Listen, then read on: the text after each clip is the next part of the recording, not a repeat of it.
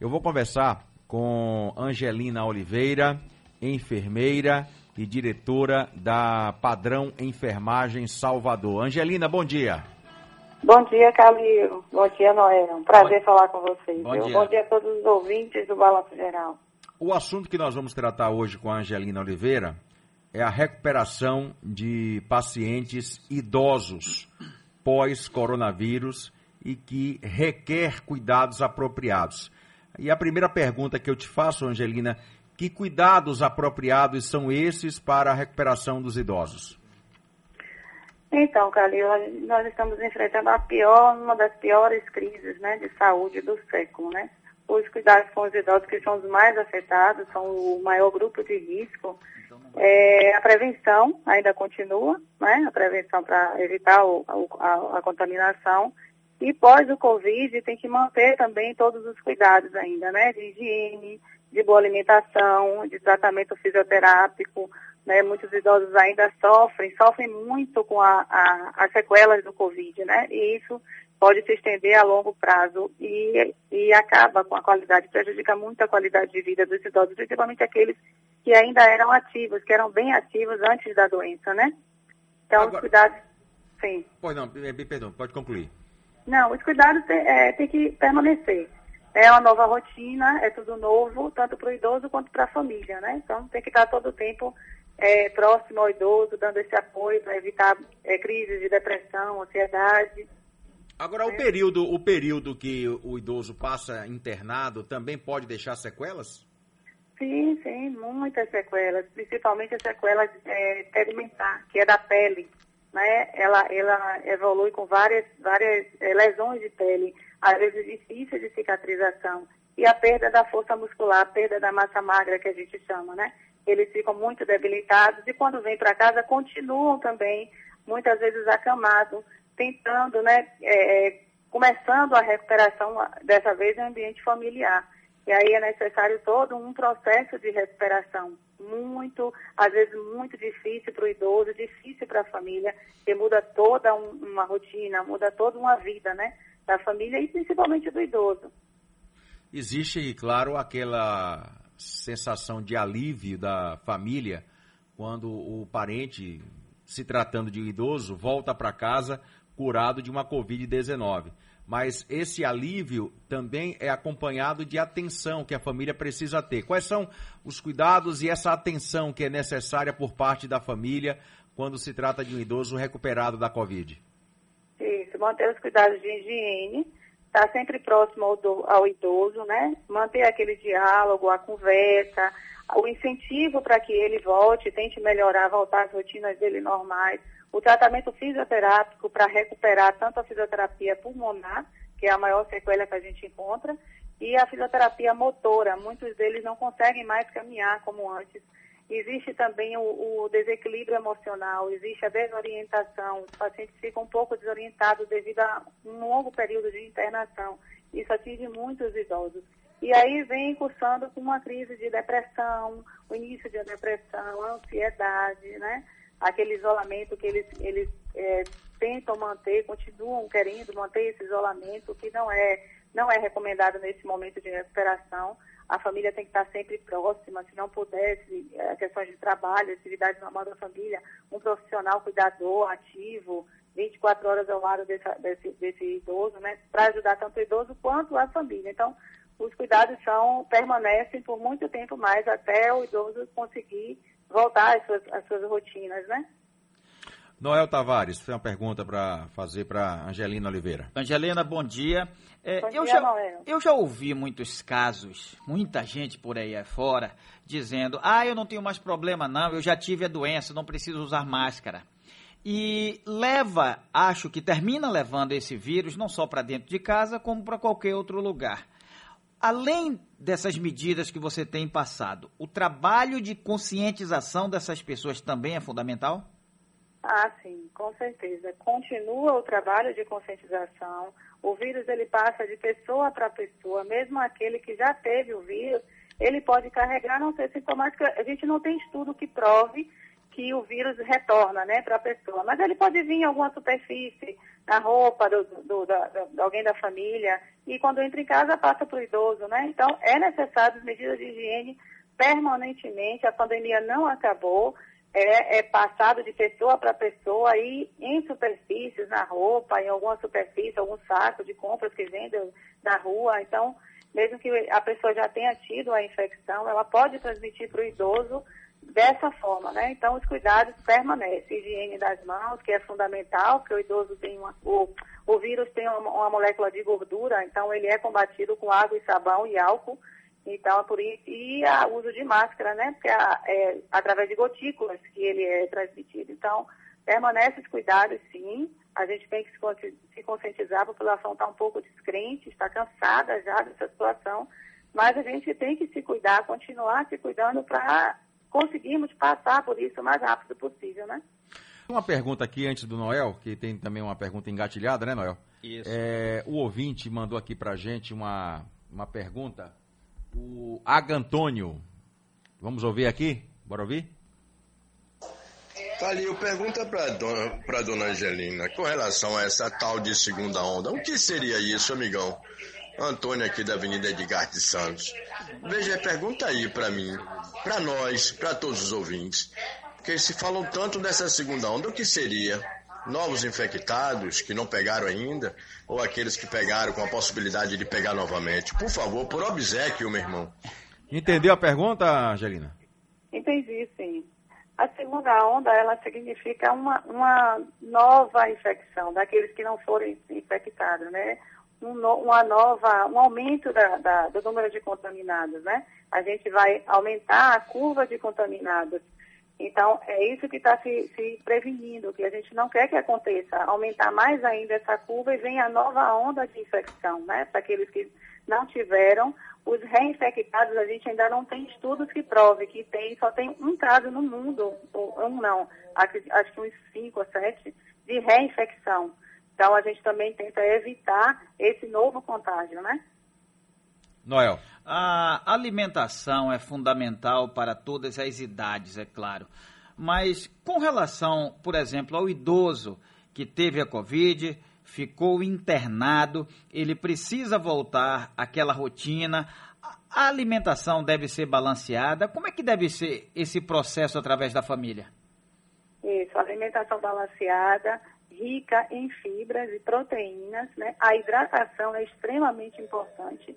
Ela vai fluidificar os pulmões, né? Melhorar um pouco o desconforto respiratório, né? A fibrose, a, a, a falta de ar que a gente vê, uma das maiores sequelas que a gente vê do Covid é a falta de ar. E isso é devastador. Que você imagine você viver o tempo todo como se você estivesse se afogando.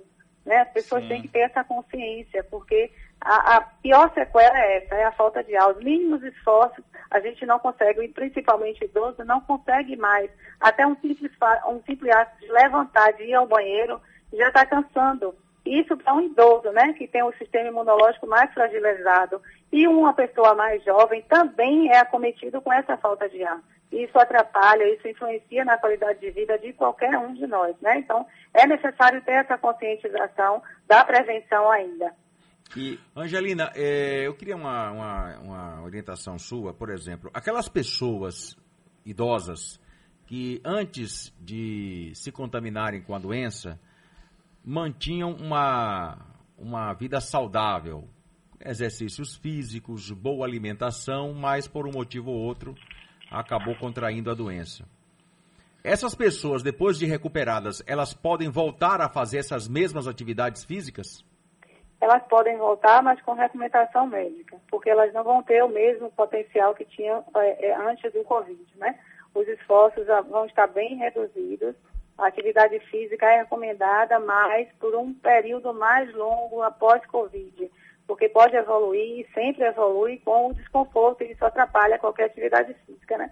Mas o, o alongamento em casa, é, mantendo, respeitando os limites do corpo, fazer alongamento, simples alongamento já é um, um fator importante, né? Já ajuda bastante. Certa vez eu vi uma, eu acompanhei uma entrevista quando um especialista falou que a gente, no geral, termina é, é, chegando para o idoso e diz assim, olha, não pegue peso, não faça isso, limitando ele. Mas esse especialista falou que é ótimo quando, por exemplo, o idoso vai no armário e pega um quilo de feijão, que ele já faz um tipo de exercício. Aí ele vai e pega uma outra coisa, claro que um peso bastante considerável. Então, a prática dentro de casa também já é uma atividade física? Isso, já é uma atividade física. Os estudos mostram que entre 18% a 67% dos idosos, né, ele tem mais chance de, de não ter infecção, diminuir a carga de estresse fazendo alguma atividade física. Né? A cada 30 minutos sentados, eles precisam de 3 minutos ativo, como você falou, vai no armário, pega um pacote de feijão, né? às vezes até alongamento sentados, idosos sentados ou deitados, é possível fazer atividade física, né? E é necessário manter o corpo em movimento mesmo é, diante dessa realidade que a gente está vivendo. Agora, uma outra questão também, é, e que eu tenho, eu tenho lido, para os casos extremos, idosos que infelizmente não, não voltaram para casa, que perderam a vida em razão é, da, da, da Covid-19 e em casa as famílias estão chorando até hoje. Como tratar e preparar essas pessoas para uma situação como essa, hein, Angelina? Carlinhos, é tudo muito novo. É tudo muito novo para a família. É devastador, como eu já falei, é uma situação difícil. Eu tenho várias famílias nesse, né, vivendo essa crise agora, essa fase, essa fase do luto, né, da não aceitação um idoso super ativo, a gente não pode, não pode prever qual idoso, qual pessoa né, que vai conseguir passar por essa, esse vírus e sobreviver de uma forma, né, voltar de uma forma é, como antes. Então, as famílias têm que ter, a gente tem que ter um preparo para o familiar, as famílias têm que se ajudar, tem que ter um apoio psicológico, né? Tem que entender, até que entenda o que aconteceu, que realmente tem famílias que a gente, que eu perdi, tem famílias que eu, que eu cuido, e perderam dois, três membros da família, da mesma família. Então, isso é realmente muito complicado. A gente tem que estar sempre perto, tem que ter um apoio psicológico, é fundamental nesse momento para as famílias que passam por isso, né? E esse apoio psicológico em que o profissional dá às outras famílias. E quando ele passa essa situação, ele chega em casa e encontra o problema dentro da família. Ah, esse é um problema que a gente também vive, né? A gente, como a gente sempre fala, a gente tem que cuidar do, do outro e cuidar de si próprio.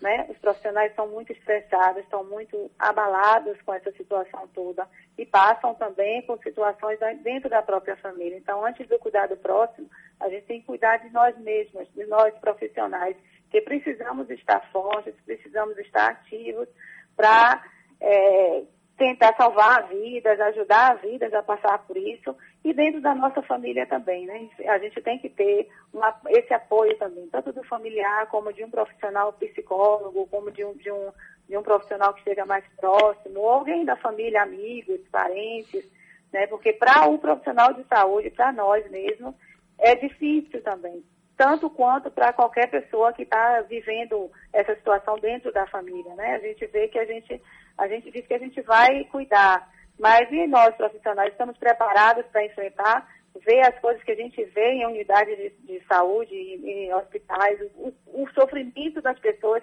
que nós estamos presenciando e isso a gente acaba absorvendo também, né? Então a gente precisa ter um, um, um psicológico preparado, a gente precisa enfrentar, tentar passar da melhor forma possível e sempre ajudar o próximo, né? E ajudando a nós mesmos também a senhora frisou bem a atualidade. A gente vinha falando do pós, né? Alguém que teve, alguém na família que teve a Covid, após recuperação e tal.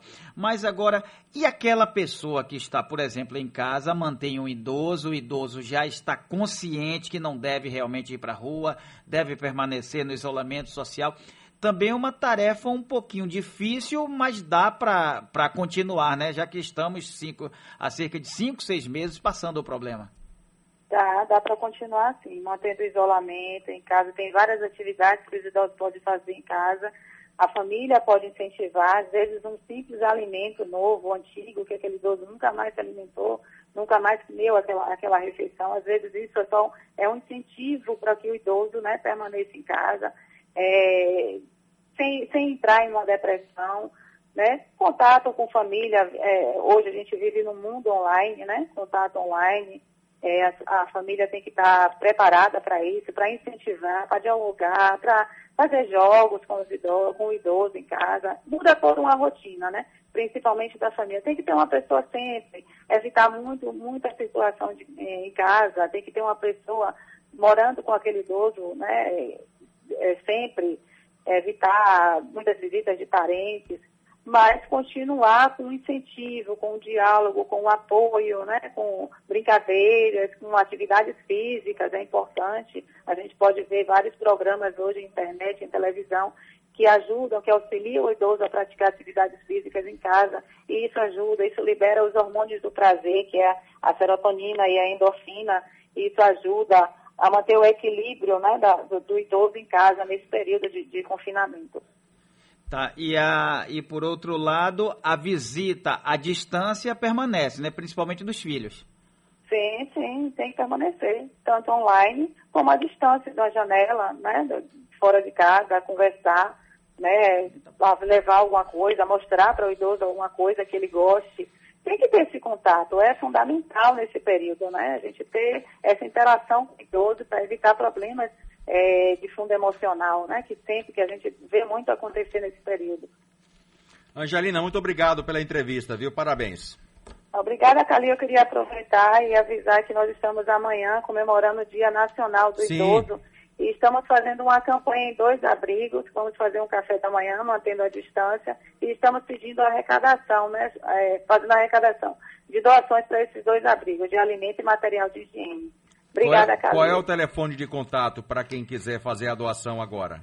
É o 99636 7676. Repete aí. 99636 7676. Esse telefone é é o da é, é o da empresa. Da empresa, a, da padrão a, a, enfermagem. Isso, a gente está então, fazendo as arrecadações na empresa. Então, doação de material de higiene. Material de higiene, material de material curativo. De curativo, de curativo e alimento. Que os idosos estão precisando muito e alimentos não perecíveis. Pronto, então A tá ação aí. vai ser amanhã, o pela tele... manhã. O telefone é o 99636 7676, não é isso? Isso, isso mesmo. Obrigado, Angelina Oliveira. Um abraço. Obrigada, Carlinhos. Um abraço.